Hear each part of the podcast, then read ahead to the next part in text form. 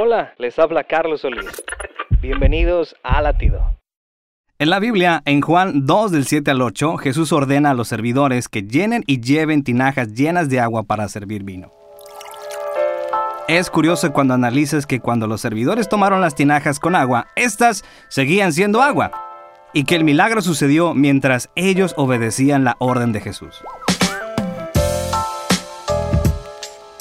Muchos esperan que Dios haga el milagro para poner manos a la obra, pero la verdad es que el milagro sucede mientras obedecemos. Da ese paso de fe, aunque el vino siga siendo agua. Atrévete aunque el panorama no sea claro. De esto se trata la fe, la certeza de lo que no se ve.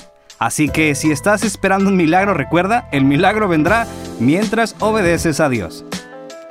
Latido les llega a través del ejército de salvación.